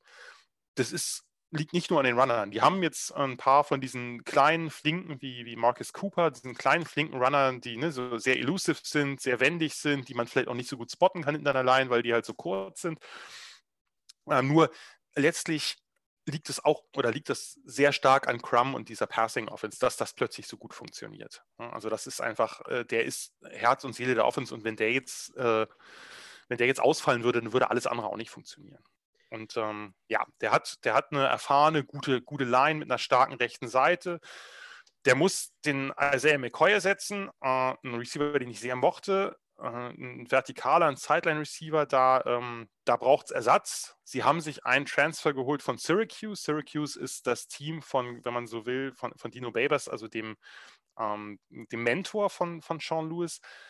Der äh, heißt Nike Johnson, äh, ist, ein, ist ein ganz anderer Typ, eher so auch wieder so ein, so ein kleiner Speedy Guy. Also man hat insgesamt, auch wenn man die anderen äh, Receiver sich anguckt, wie Jashawn Polk, man hat insgesamt in der ganzen Offense sehr viele von diesen kleinen, schnellen Spielern jetzt, nicht mehr so viel Size wie vorher.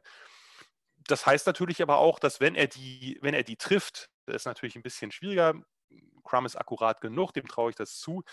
Dann könnte es möglicherweise noch vertikaler oder noch spektakulärer werden. Das wird sich zeigen. Aber trotz allem äh, ist natürlich ein, wenn du einen Receiver wie McCoy verliest, ist das nicht einfach zu ersetzen. Also das ist das wird auch wieder eine super spektakuläre Offense. Das wird eine Offense, die massig Yards auflegt, wahrscheinlich dann auch im Run-Game, weil das eben so geöffnet wird, die viele, viele, viele Punkte auflegen wird. Also äh, ja, ich denke, dass man, dass es nicht vermessen ist, wenn man sagt, das ist die beste Offense der Mac.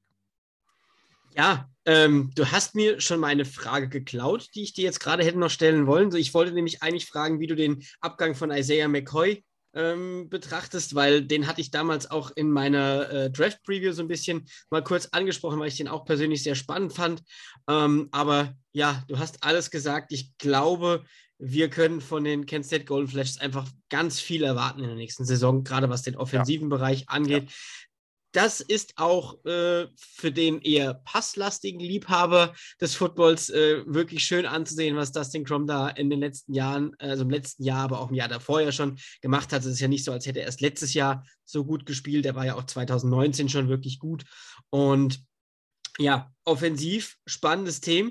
Defensiv ähm, war man ja in diesen drei Partien, die man, äh, in diesen vier Partien, die man bes äh, ähm, bestritten hat, ja dann gerade im Lauf, gut, das ist jetzt das Problem, dass das Gerald Patterson-Spiel da mit reinfällt, äh, dann anfälliger, wenn wir jetzt mal so, wenn wir es jetzt mal so sagen wollen. Man hat ja trotzdem auch gegen Bowling Green 24 Punkte und gegen die Sips 35 Punkte zugelassen. Also da war man jetzt nicht besonders, man bekommt sechs Starter zurück. Wo siehst du vielleicht Positives in der Defensive, aber wo sagst du auch, oh, das könnte problematisch werden? Die müssen so viele Punkte in der Offensive machen.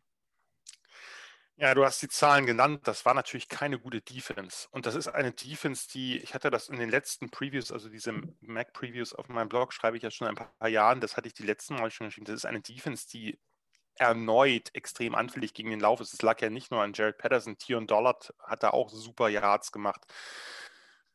Äh, es ist viel zu viel.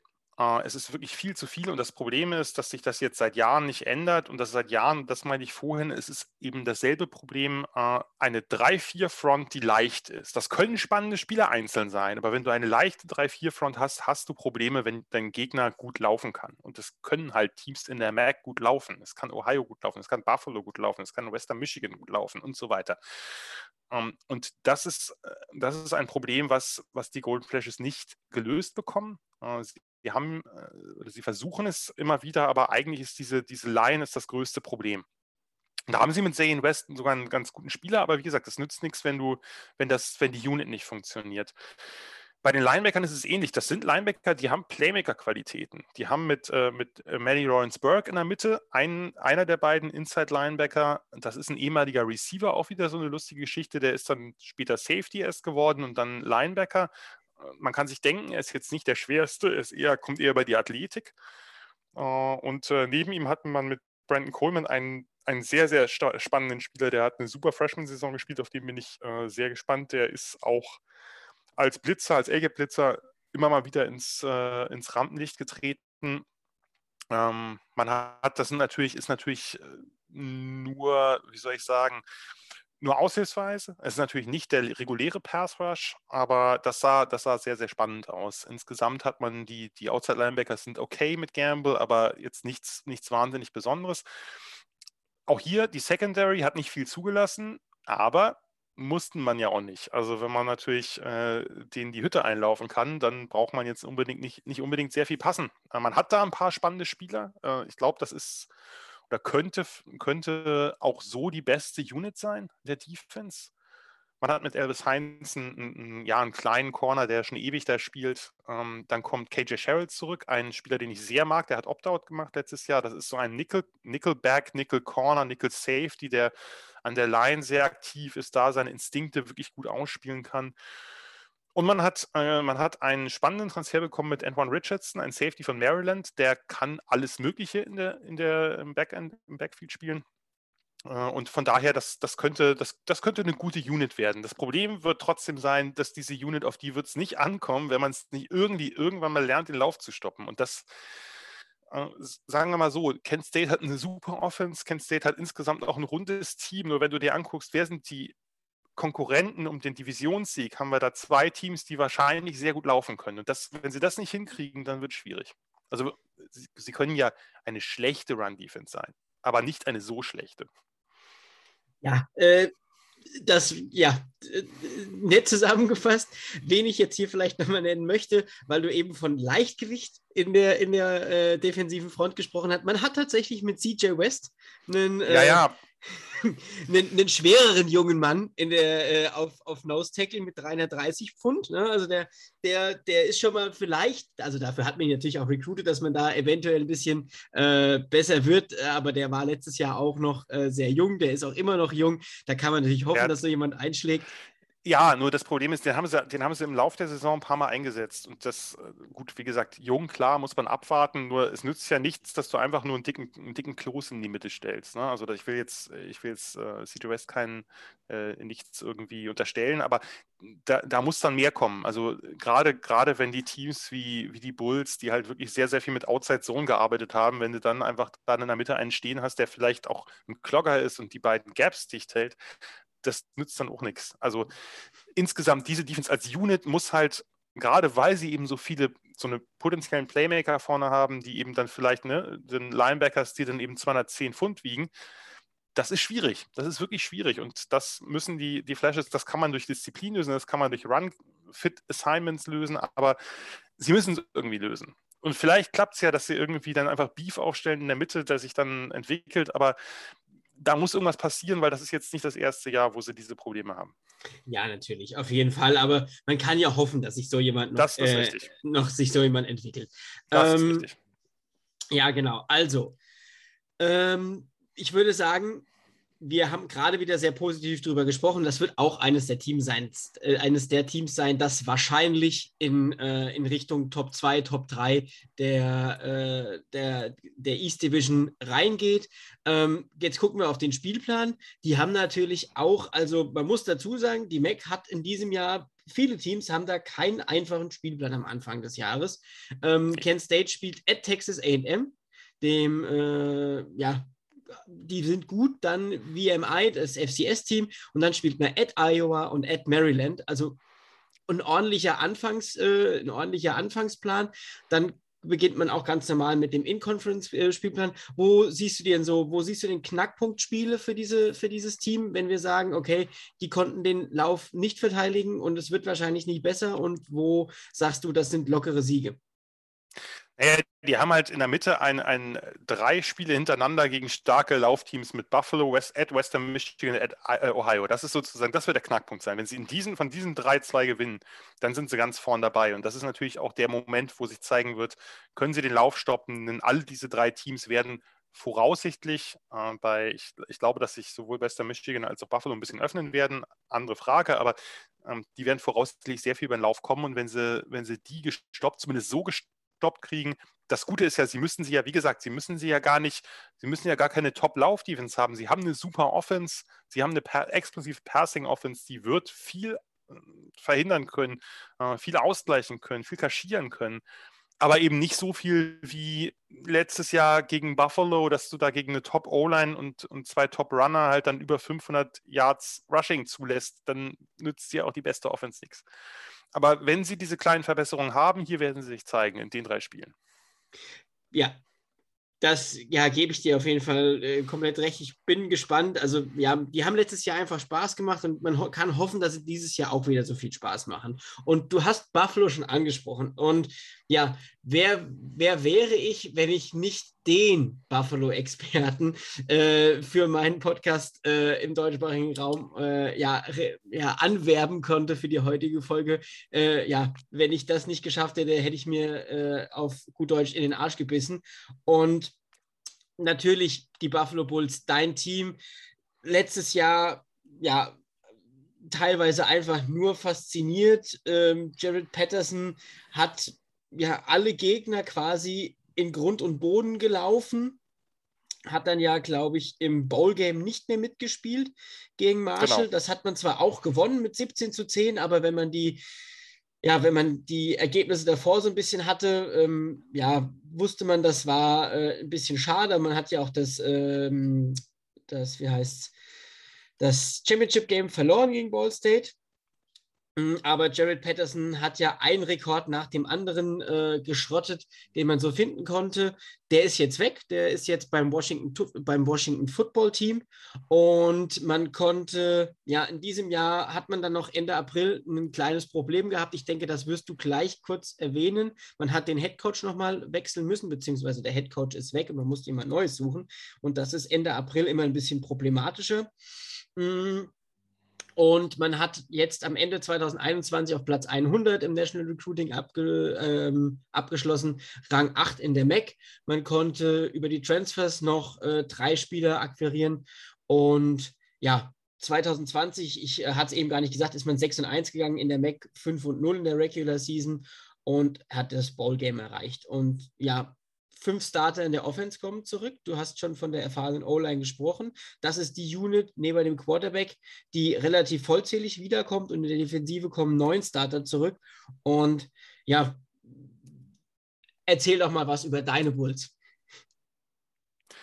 Ja, du hast es angesprochen. Also, äh, wenn man Ende April äh, den Coach verliert, dann ist das auf gut Deutsch beschissen. Also, es gibt wenig schlechtere Termine als den. Also, ähm, das lag an Kansas, das lag an den Verfehlungen von Les Miles, deren Head Coach. Und dann haben sie sich gesagt: Naja, wen holen wir? Lance Leipold, den Erfolgscoach der Bulls. Das ist, ja, äh, war halt wirklich schade, weil Leipold, es gab natürlich vorher schon einige Erfolge der Bulls, die Bulls von 2008, die MAC gewonnen, aber Leipold war der Erste, der so eine Kontinuität reingebracht hat von Überdurchschnittlichkeit, von einem Team, was theoretisch jedes Jahr irgendwie mitspielen kann. Ob es dann erfolgreich ist oder nicht, ist eine andere Frage, aber das ist etwas, was man in Buffalo nicht kennt. Zumindest bei den Bulls nicht. Es ist die erfolgreichste Phase der Bulls gewesen. Man muss es, man muss es so deutlich sagen, auch wenn zweimal eben in, in MAC Championship Games ja, unglücklich, man unglücklich gescheitert ist, man als durchaus auch hoher Favorit unglücklich gescheitert ist. Andere Frage, aber grundsätzlich war das Programm auf einem sehr, sehr guten Weg und dann reißt es halt einem in einem Moment, wo wirklich niemand mehr mit rechnet, ist was anderes, ob das, wenn das im Dezember, Januar passiert, reißt es einem halt das, den kompletten Coaching-Staff raus, denn äh, Leipold hat halt alle seine Assistenten mitgenommen. Und ähm, ja, jetzt musste man dann schnell reagieren und hat schnell reagiert und hat mit Mo Linguist einen sehr spannenden jungen Coach geholt, der selber auch mal bei den Bulls schon gecoacht hat als DB-Coach, ähm, dann später bei verschiedenen anderen Teams war. Jetzt ist er gerade zu Michigan oder war er zu Michigan gewechselt als Co-DC, ähm, hat dann aber den Job quasi nicht angetreten, beziehungsweise sehr kurz angetreten. Und er äh, hat jetzt nun die Aufgabe quasi, ja, dieses Team so ein bisschen zusammenzuhalten. Das ist ihm mh, mm, ja okay gelungen, aber letztlich ist es halt so, äh, wie gesagt, wir hatten ein Team, bei dem ich sicher bin, wenn Leipold geblieben wäre und natürlich dann eben auch die entsprechenden Spieler geblieben wären, dann äh, hätten die ja nicht nur um die Spitze mitgespielt in der Eastern, wären die der Favorit gewesen. Leider ist das Leben kein Wunschkonzert und daher ähm, haben wir das Problem, dass sich aus der von dir angesprochenen, ja, also ist die beste O-Line. Ich habe bei den Bulls schon viele gute O-Lines gesehen. Das ist ein Team, die sind, das zeigt sich ja bei Mid-Majors nicht immer dann, ob die ins, in die NFL kommen oder nicht. Da gibt es ja dann äh, durchaus auch einfach andere ähm, Maßstäbe. Also das ist nicht immer so, dass die besten O-Liner dann äh, in die NFL kommen, sondern oft auch die geeignetsten. Aber diese O-Line war einfach zwei Jahre lang absolut fantastisch. Und leider sind zwei der besten verbliebenen Spieler dann auch mal schnell transferiert. Mike Nowitzki, der Center zu Lance Leipold, der ist übrigens nicht der einzige Spieler, der äh, zu Leipold nach Kansas gegangen ist, sondern es sind insgesamt, also es sind drei wichtige Spieler gewesen äh, und, und, Backups noch dazu. Also äh, nur, das ist natürlich einfach nicht so wahnsinnig vorteilhaft für die Saison, weil natürlich Linguist jetzt keine Chance hat, einfach Spieler zu rekrutieren. Das kann er halt nächstes Jahr machen, aber nicht jetzt. Und daher, ich weiß nicht, soll ich jetzt schon über die Offense reden oder sollte ich erstmal über den Coaching-Wechsel reden? Ich glaube, äh, das kannst du, also du kannst das Coaching, würde ich sagen, schließen wir erst ab und danach ähm, machen okay. wir dann weiter. Gut, ähm, ja, also das, äh, was, was man vielleicht, also er hat ein paar, ein paar Spieler zum Bleiben bringen können, Linguist. Er ist ein hervorragender Recruiter, von daher habe ich da Hoffnung und er ist einfach ein, Spiel, ein Coach, der, und das fand ich beeindruckend, wie viele ehemalige Spieler von ihm, die nicht mal seine Position hatten. Wie gesagt, er ist DB-Coach uh, und auch Offense-Spieler wie Bo Oliver oder Matt Weiser, also von, aus der damaligen Zeit, haben sich sofort positiv geäußert. Oh, super, Coach Mo kommt. Und von daher habe ich ein bisschen, bisschen Hoffnung, dass das, dass das ein gutes Hire ist, dass ein Hire ist, was vielleicht auch mal, mittelfristig, ist natürlich bei jungen Coaches schwierig, wenn sie, wenn sie Erfolg haben, sind sie auch schnell bei einem größeren äh, Programm. Aber ich hoffe, dass das jetzt ein bisschen Stabilität nochmal einkehrt. War ja auch unter Leipolz, so der war ja auch länger da. Und ähm, von daher gehe ich insgesamt positiv in die Sache ran. Sehr gut. Und dann würde ich sagen, positiv starten wir doch mit der Offense. Wo hast du denn noch Positives in der Offensive? Ja, also das Positivste ist wahrscheinlich die Running Back Position, weil von dem zwei Spielern, die halt so ein bisschen das Two-Headed Monster waren. Patterson hat dann letztes Jahr deutlich mehr gespielt. Das war vorher etwas ausgeglichener. Bleibt halt Kevin Marks. Kevin Marks ist ein etwas anderer Typ. Der ist etwas explosiver, sogar etwas kräftiger als Patterson, aber hat nicht diese unglaublichen Moves. Ist eher so ein bisschen der Straightline One-Cut-Zone-Runner äh, mit, mit, äh, mit guter Balance. Also Marks ist einer der besten Runner der, der Mac und ja, ich äh, glaube, der hat die Chance, sich jetzt einfach, jetzt ist er eben die klare Nummer eins, muss sich die Carries nicht mehr teilen, jetzt kann er sich so ein bisschen deutlicher nochmal für die NFL empfehlen und ich glaube, der hat da durchaus auch eine Chance zu. Der hat eine Line, die ja, die jetzt halt nur noch zwei Spieler hat, äh, weil einer ist in die NFL, zwei sind halt transferiert und der jetzt noch zwei Starter auf der rechten Seite hat. Jake Fusek ein sehr, sehr guter Tackle, also wahrscheinlich wird es über rechts viel laufen, aber ich hoffe natürlich, dass die diejenigen, die jetzt da nachrücken, dass die in den letzten Jahren sehr, sehr viel mitgenommen haben von den ehemaligen Top-Startern. Von daher ähm, hoffe ich, dass das ein bisschen, äh, wie soll ich sagen, dass da ein bisschen was, ein bisschen was rübergekommen ist. Ähm, muss natürlich abwarten, wie der neue, wie quasi die, äh, der, der, neue Coaching-Staff ist. Äh, Shane Montgomery ist der neue OC. Der hat selber mal die Miami Redhawks als Head Coach trainiert, als ich äh, mit der Mac so richtig warm wurde. Damals war er sehr unerfolgreich, muss man dazu sagen. Vielleicht ist er als OC jetzt etwas besser. Er hat jetzt die letzten Jahre bei James Madison, also dem, einem der besten FCS-Programme, halt eine tolle Offense gehabt. Ich vermute daher so ein bisschen, nur, nur eine Vermutung, habe ich überhaupt kein, kein, äh, keine Indizien für, dass sie so ein bisschen das öffnen werden, dass sie wieder ein bisschen mehr über den Pass kommen werden, weil die letzten Jahre war ja Buffalo extrem lauflastig. Was nicht unbedingt daran lag, dass die Coaches das so unbedingt wollten, die waren vorher auch passlastiger, sondern weil man einfach diese unglaubliche O-Line und diese zwei Runner hatte. Warum sollte man sie nicht ausnutzen? Jetzt ähm, denke ich, wird man wieder ein bisschen mehr über den Pass gehen. Man hat mit Kyle Van Trees einen Quarterback, der dafür durchaus geeignet ist, der auch einen netten Deep Ball hat. Jetzt keiner, der irgendwie ein Worldbeater werden wird, aber doch durchaus ein solider Mid-Major Quarterback. Von daher kann man da, denke ich, auch ein bisschen mehr öffnen. Das wird jetzt nicht unbedingt schaden. Problem ist halt, dass ähm, das Receiving halt auch sehr, sehr ja, äh, reduziert wurde. Äh, Antonio Nunn ist bei den Atlanta Falcons, also der beste Receiver der Bulls, der vielleicht talentierteste Trevor Wilson, sehr dynamischer Deep Threat, der ist auch nach Kansas gegangen. Äh, du hörst heraus, dass ich Kansas gerade höchstens mittelsympathisch finde, weil die haben wirklich gut geräubert. ähm, so ist das halt. Aber man hat einen, man hat einen sehr, äh, sehr spannenden Spieler bekommen aus der MAC, nämlich mit Queen Williams. Queen Williams ist ein äh, mehrjähriger Starter bei Eastern Michigan gewesen, der sich zu einem Transfer entschieden hat und die Bulls haben zugegriffen. Und das ist jemand, der vielleicht so ein bisschen diese dynamische Rolle übernehmen könnte. Denn der Rest, das sind ehemalige Walk-Ons, äh, Giovanni Ruiz oder äh, ehemalige Quarterbacks wie Dominic Johnson, die sind halt eher was für underneath und das sind jetzt keine Gamebreaker. Wir brauchen einen, ich hoffe, es ist Queen Williams, vielleicht ist es ja auch irgendwer von den Freshmen, der äh, rauskommt, das weiß man nie. Wir brauchen einen Spieler, der eben so ein bisschen diese, diesen, diese Deep Ball-Gefahr ausstrahlt. Und äh, vielleicht ist das. Ich hoffe es. Aber äh, Wissen tue ich es natürlich nicht. Und ähm, ansonsten hoffe ich, dass einer der, der Jungs, die jetzt, ähm, die jetzt eben äh, die letzten Jahre gewartet haben dahinter, dass der jetzt plötzlich äh, eine unglaubliche Karriere hinlegt.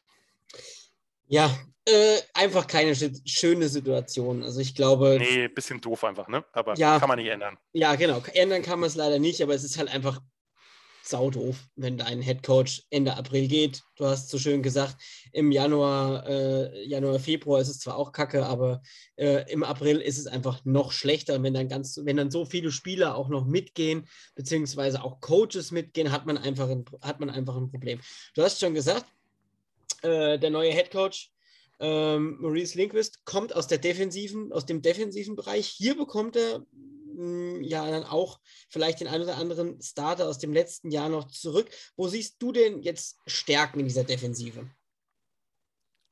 Also, ich bin jetzt mal ein bisschen zu optimistisch, wenn ich einmal sein darf. muss, man, muss man auch mal sagen, weil eigentlich diese Defense hat eine ganze Menge Playmaker auf allen drei Ebenen und wenn ein Coach, das war okay, was die die letzten Jahre geboten haben, auch vom Coaching her, aber ich glaube, da ist mehr rauszuholen.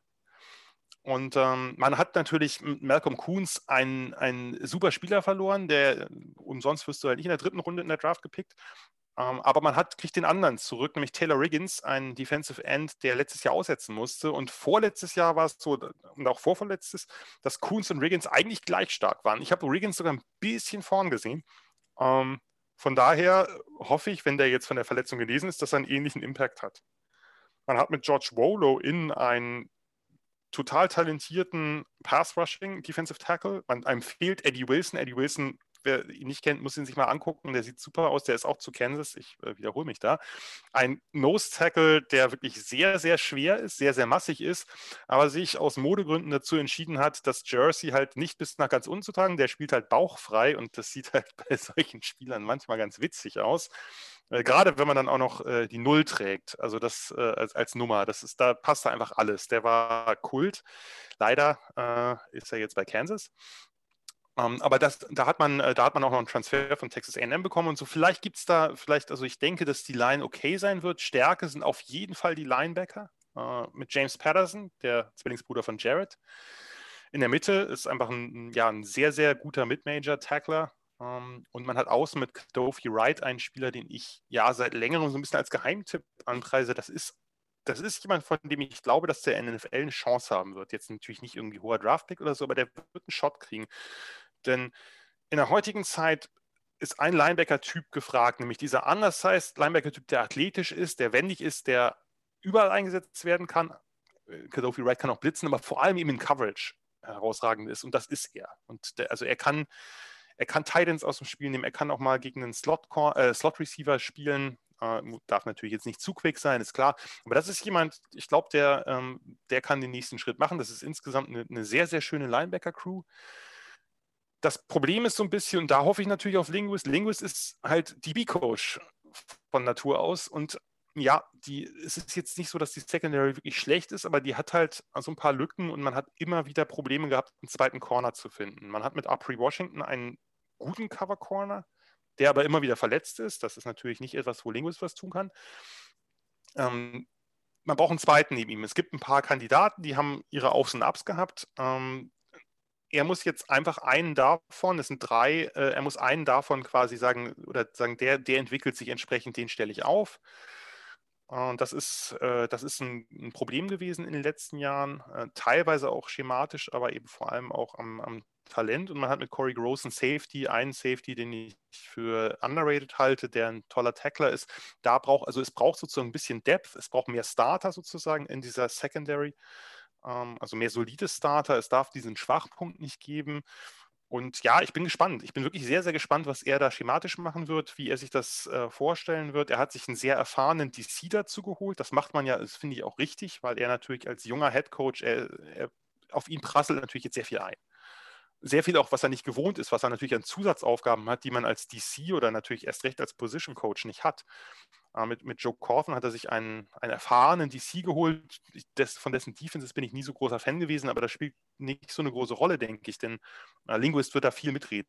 Äh, nur er braucht halt einfach einen, der sich sozusagen dann auch, wenn er irgendwie im Tagesgeschäft, was weiß ich, was machen muss, der sich quasi um die Defense kümmert und das mit ihm zusammen macht. Und von daher, ja, bei der Defense habe ich ein bisschen die Hoffnung, dass die besser wird. Äh, die Offense wird sicherlich einen Rückschritt machen. Ja, ähm, ich bin auch ganz gespannt. Also ich, ich habe äh, Patterson einfach auch wegen seinem Bruder letztes Jahr noch ein bisschen mehr verfolgt. Den finde ich auch sehr spannend als, als Spieler. Ist auch noch der Leading Tackler aus dem letzten Jahr, der da zurückkommt ähm, mit 63 Tackles. Also das passt auch einfach. Und ja, ich äh, gebe dir recht, du hast es so schön gesagt am Anfang wenn das nicht passiert wäre, wären sie für mich die klare Eins gewesen. Jetzt gucken wir uns mal den Spielplan an. Man beginnt äh, zu Hause gegen Wagner. Das ist jetzt eher das leichtere Spiel und hat dann at Nebraska und at Coastal Carolina. Das werden schwierige Spiele. Äh, Nebraska wie auch Coastal Carolina. Die äh, Coastal Carolina mit ihrer, mit ihrer doch sehr spannenden Offensive, die muss man einfach auf dem Zettel haben. Und auch vom Hype her, ich glaube, da ähm, wenn das wieder ein bisschen nur so läuft wie letztes Jahr, könnten wir wieder ein spannendes Team sehen. Und wie siehst du denn diese Mannschaft so im Mac-Vergleich? Und ich würde sagen, wenn du das äh, so ein bisschen erzählst, kann, können wir danach ja auch schon mal gemeinsam mal gucken, wie wir die Mac tippen würden. Ja, also ich glaube, ich glaube, es wird, es dauert normalerweise. Also erfahrungsgemäß geht so ein Coachingwechsel, auch wenn man die Spieler dann äh, berücksichtigt, die nicht mehr dabei sind, geht ja nicht so ganz geräuschlos vonstatten. Wobei ich annehme, dass Linguist das halt sehr, sehr gut oder relativ gut hinkriegen wird. Ich glaube nicht, dass, dass die Bulls äh, ganz oben landen werden. Das, das sage ich ganz ehrlich. Dazu ist einfach, sind auch zu viele Spieler weg. Man darf nicht vergessen, dass in dieser Saison jetzt gerade ja bei vielen Teams viele Starter wieder da sind. Einfach alle diejenigen, die eben weder transferieren noch eine große Chance auf die NFL haben oder zumindest nicht die größte Chance. Da gibt es eine ganze Menge, die gesagt haben, hey, ich hänge noch ein Jahr ran, wer weiß, was passiert. Und Buffalo hat jetzt einfach durch den, gerade durch den, durch den Coaching-Change halt doch ein paar mehr Spieler verloren. Von daher gehe ich, gehe ich nicht aus, dass die Bulls da ganz, äh, ganz oben landen werden. Ähm, aber ich denke, in der ersten Saison geht es darum, das zu konsolidieren, auch natürlich das Scheme zu implementieren, auf beiden Seiten, insbesondere in der Defense und äh, so Richtung Bowl Game sich vorzutasten. Ich denke, das ist, das ist ein realistisches Ziel. Man wird keine ganz schlechte Rolle in der MAC spielen. Vielleicht geht es ja nach oben, vielleicht klappt das ja alles schneller, das ist durchaus möglich, aber ich bin da ein bisschen skeptisch. Gut, ich würde sagen, dann fangen wir mal hinten an, weil ich tatsächlich gespannt bin, wie wir zwei das oben sehen. Ähm, ich fange mal mit der 6 an. Bei mir ist Platz 6 in der Mac East Bowling Green. Ja, habe ich ja schon gesagt. Ja. Das, äh, ich habe ja, eigentlich habe ich ja mein, mein, mein Ranking habe ich ja schon bekannt gegeben, aber äh, ja, Bowling Green ist die 6. Mach du mit der 5 weiter? Die 5 ist dann Akron. Ja, bei der 4 würde ich jetzt die Red Hawks sehen. Genau. Bei der 3 bin ich bei Buffalo. Ja, da muss ich leider mitgehen.